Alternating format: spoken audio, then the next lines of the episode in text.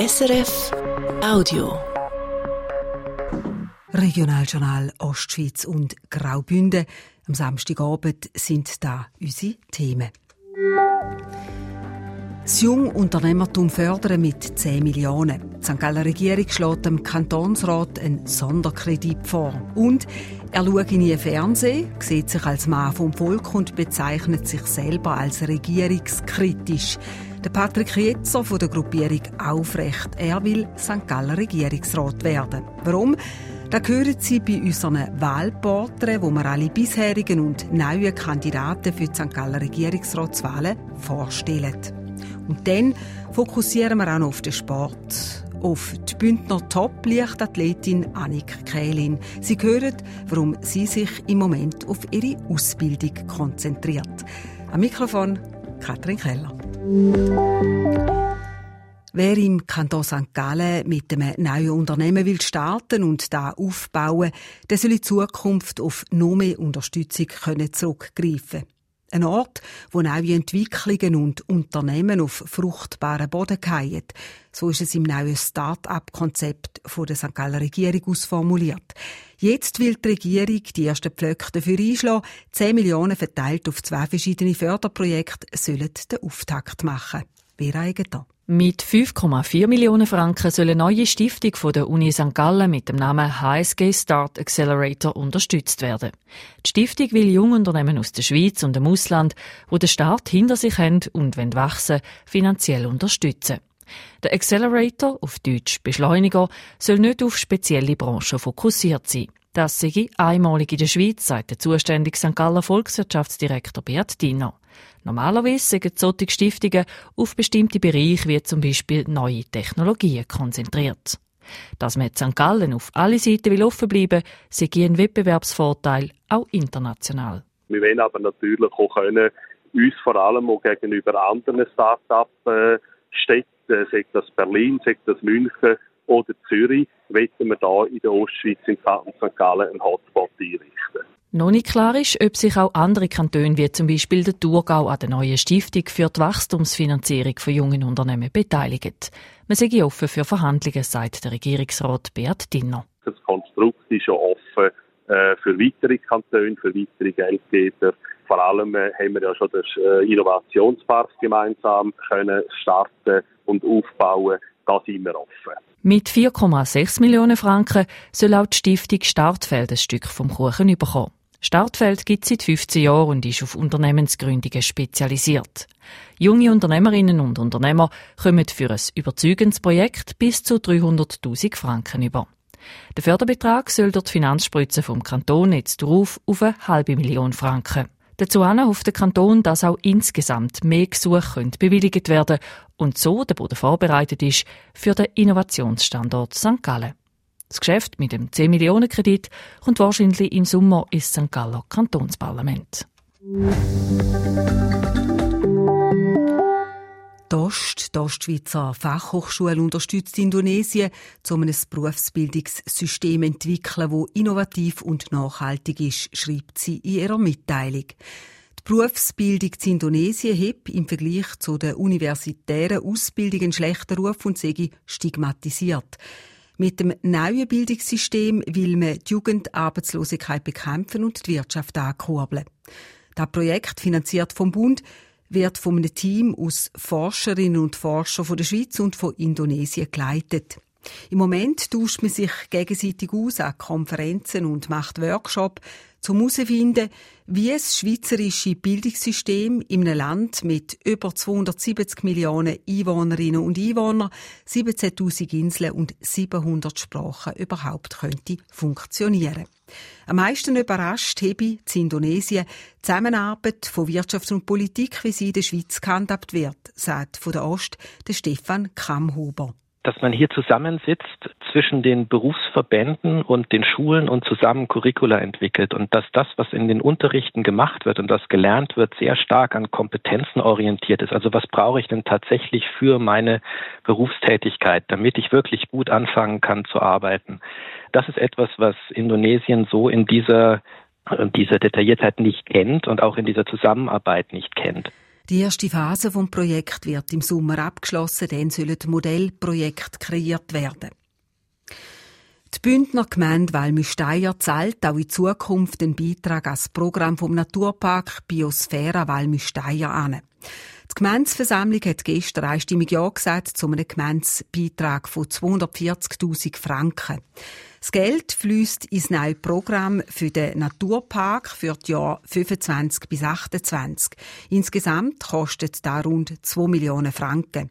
Und vom Amphibienschutz über Tourismusförderung bis zum Strassenkunstfestival ist alles dabei. Entstanden ist das Programm aus Ideen von Leuten aus der Region und von Interessengruppen aus dem Tal. Das sind die Nachrichten und jetzt zu dem hier. Wahlen im Kanton St. Gallen.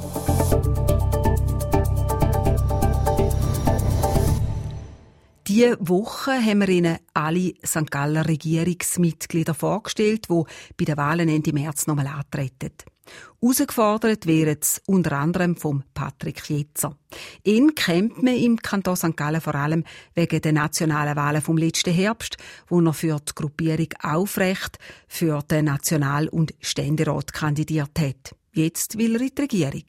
David Lendi. Sehr schmal ins politische Rampenlicht gerückt ist der Patrick Jetzer vor sieben Jahren. Dotsmal hat er bei den Wahlen zu Dübendorf im Kanton Zürich erfolglos für die neu gegründete Partei Ethische Partei Schweiz, kurz EPS, für den Stadtrat und das Stadtpräsidium kandidiert. Ein Jahr nach der Gründung hat sich die Partei dann schon wieder aufgelöst. Zmitzt in der Corona-Pandemie hat der Patrick Jetzer einen neuen politischen Anlauf genommen. Zusammen mit anderen Massnahmenkritikern hat er den Verein Aufrecht gegründet. Eine Bewegung, die für sich in Anspruch nimmt, dass sie Bürgerrecht verteidigt. Im Frühling 2022 hat er mit dem Einzug ins Dübendorfer Stadtparlament seinen bis heute einzigen politischen Erfolg können feiern. Bei den Zürcher Kantonsrats- und Regierungsratswahlen vor einem Jahr war er chancenlos gewesen. Weil der gelernte Chemielaborant kurz darauf ins Neckartal im Kanton St. Gallen gezügelt ist, hat er sein Mandat im Dübendorfer Stadtparlament müssen aufgeben. Dafür hat er letzten Herbst für den St. Galler Sitz im National- und Ständerat kandidiert. Jetzt, fünf Monate später, will er in die Kantonsregierung. Es geht darum, der, Bevölkerung ein Angebot zu machen. Und solange ich ja diese Sitz nicht geholt habe, habe ich ja Kapazitäten frei, oder? Es ist halt auch so, dass erstaunlich wenig Leute äh, sich das antun. Ein Stück weit verständlich, aber so ist es. Und dann habe ich einfach gesagt, gut, ich stelle mich zur Verfügung und mache das. Sagt der 52-Jährige. Er sieht sich als Mann vom Volk. Sein politische Credo sei Eigenverantwortung.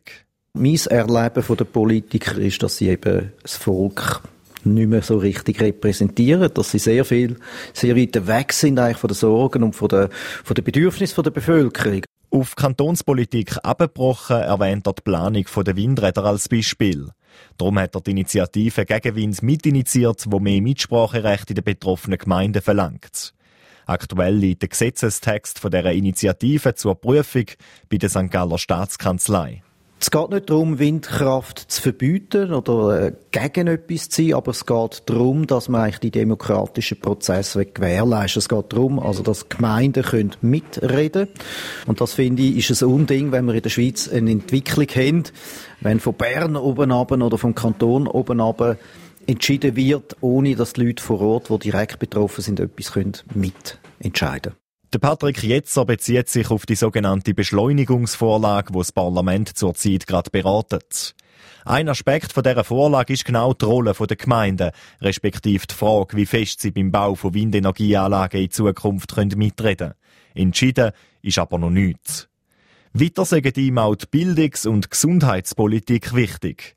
Gerade in der Gesundheitsbranche sei er gut vernetzt, weil er 25 Jahre lang in der Pharmaindustrie geschafft hat.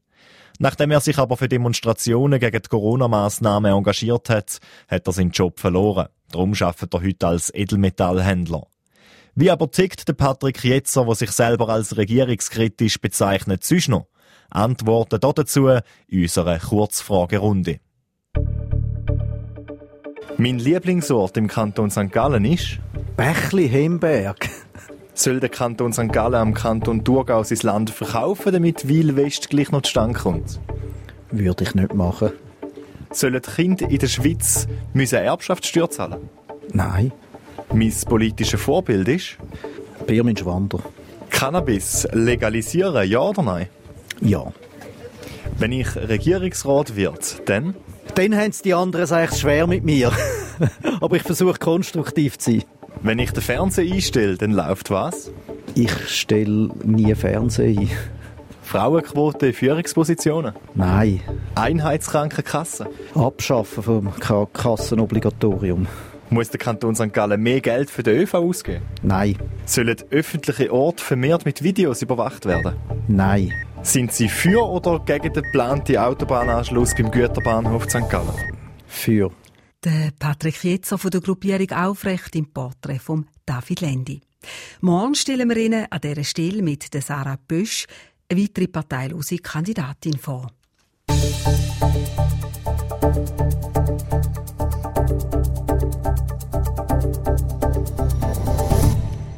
SRF 1, 19 Minuten vor 6 Sie hören das Regionaljournal Ostschweiz und Graubünden. Von der Politik wechselt man zum Sport. Zuerst geht die Meldung aus dem Fußball. Der Topscorer vom FC Wil, der Sofian Balul, wechselt per sofort den Verein. Wie es in einer Mitteilung vom FC Wil heisst, shootet der 24-jährige Mittelfeldspieler neu für den Vorarlberger Verein SCA Altach. Der Sofian Balul hat in 91 Spielen insgesamt 32 Goal geschossen. Wer ihn beim FC Wil ersetzt, sei erst in der nächsten Woche klar, schreibt der FC Wil weiter. Und vom Fußball jetzt zu der Leichtathletik. Wenn hier am Wochenende zu Macklingen die Hallenschweizer Meisterschaft im Mehrkampf stattfindet, dann ist die beste Athletin nicht dabei. Annik Kählin. Die Bündnerin ist vor zwei Jahren mit 22 an die Weltspitze führen Schweizer Rekord, sechster Platz an der Weltmeisterschaft, Bronze an der Europameisterschaft. Obwohl der Sommer die Olympischen Spiele anstehen, konzentriert sie sich momentan mehr auf ihre Ausbildung. Sie schließt ihr letztes Praktikum zur Physiotherapeutin ab. Zu viel Belastung will sie vermeiden will. Sie hat das letzte Jahr darum die Schattenseite vom Spitzensport kennengelernt. Marco Nüssli. Wenn Danik Kählin sagt, die letzte Saison war ein bisschen schwierig. Dann ist das eine krasse Untertreibung. Schon bevor die Freiluft-Saison angefangen hat, kommt im März der Rückschlag, Schmerzen am Schienbein. Dann ist der Ermüdungsbruch gekommen, der ein bisschen aus dem Nichts gekommen ist, wo mich dann schon ein paar Monate ähm, außer Gefecht gesetzt hat oder wo ich halt anders musste trainieren Drei Monate lang hat sie nicht alles machen können. Trotzdem hat sie nicht aufgegeben. Im letzten Moment hat sie sich für die WM in Budapest qualifiziert. Sie ist wieder fit gsi, ist mit vielen Hoffnungen angereist, aber dann ist nach der ersten Disziplin nichts mehr gegangen. Dann ist mir wirklich mega schwarz vor Augen geworden und hatte einen extrem hohen Puls gehabt, den ich sonst eigentlich nicht so kenne von mir. Und der hat sich auch irgendwie nicht erholt. Die Bündnerinnen müssen aufgeben. Zuerst der Ermüdungsbruch, dann erwähnen ein Virus. Unglaublich frustrierend.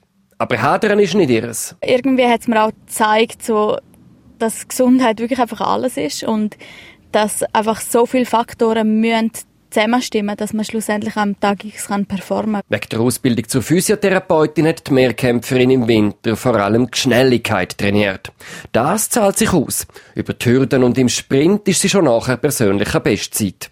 Sie hat ein gutes Gefühl für das Olympiajahr. Wenn ich körperlich fit bin, gesund bin, dann kann ich performen. Ende Februar ist das Praktikum fertig. Ab dann trainiert Danik Kerlin wie ein Profi. Das Ziel Paris. Und dort so gut sein, wie es irgendwie geht. Ja, ich glaube, vor einer Medaille träumt jeder, der, der dort startet. Aber man muss auch realistisch bleiben und es muss wirklich alles zusammenstimmen, dass es so weit führen könnte lange. Und darum ist mein Ziel wirklich einfach, meine Punktzahl nochmal zu verbessern und dann, für was es dann lang sieht man. Die Zuversicht ist auf jeden Fall wieder da, auch wenn das letzte Jahr schwierig war und auch wenn momentan noch die Ausbildung im Vordergrund steht. An der Halle Schweizer Meisterschaften zu Macklingen ist Annik Kählin auf jeden Fall nicht dabei. Sie macht den Winter gar keinen Mehrkampf in der Halle. Sie lädt auch die WM aus. Ihr Fokus liegt ganz auf der Freiluft-Saison. Der Beitrag von Marco Nüssli hat uns einen Schluss von der Sendung gebracht. An dieser Stelle wie immer noch das Wetter. Nach dem frühlingshaften Wintertag geht es morgen im gleichen Stil weiter, sagt von SRF Meteo der Roman Brogli. In der Nacht bleibt es an vielen Orten noch lang klar. Tiefstwerte im Thurgau zum Beispiel, die sind bei 4 Grad. Das ist ein bisschen mehr als noch heute Morgen. Im Engadin, da kann es bis zu minus 9 Grad. Das war ein Podcast von SRF.